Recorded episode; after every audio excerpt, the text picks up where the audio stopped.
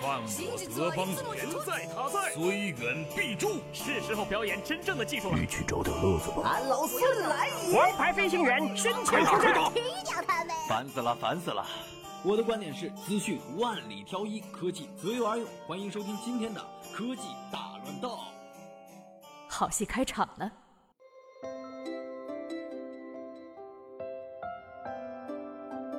今天是西方传统节日万圣节，在这个不给糖就捣蛋的日子里，网红名人也要刷一刷存在感。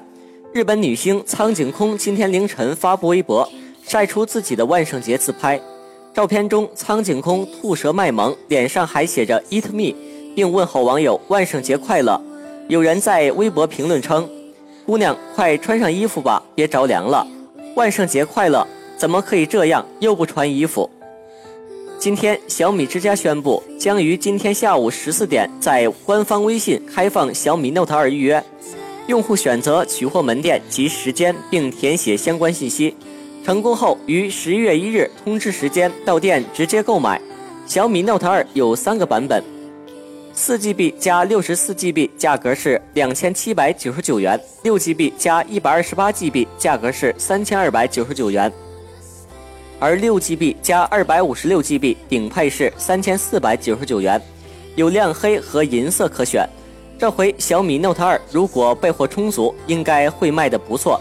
但是最大的对手可能是自家的 Mix 了。对于小米 Note 2，如果不是刚需的话，不建议去加价购买，因为加价买和正价买的心情完全是不一样的。幺二三零六中国铁路客服中心发布公告称，因全国铁路部分新线即将开通运营，铁路部门将调整列车运行图。十二月三十日之后。全国铁路部门旅客列车车票预售期调整为三十天，十二月二十九日及之前的车票正常发售。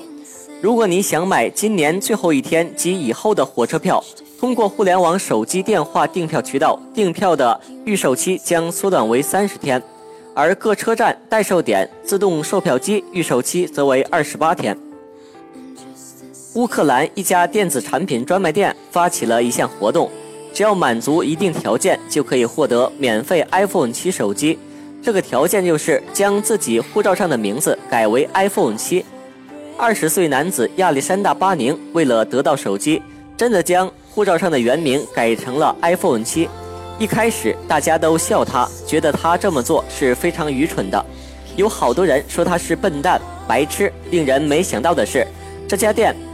确实兑现了诺言。亚历山大不久将去乌克兰首都基辅，在那里他能够得到他的 iPhone 七。好了，以上就是今天的新闻。今天是万圣节，祝大家节日快乐！我们明天再见。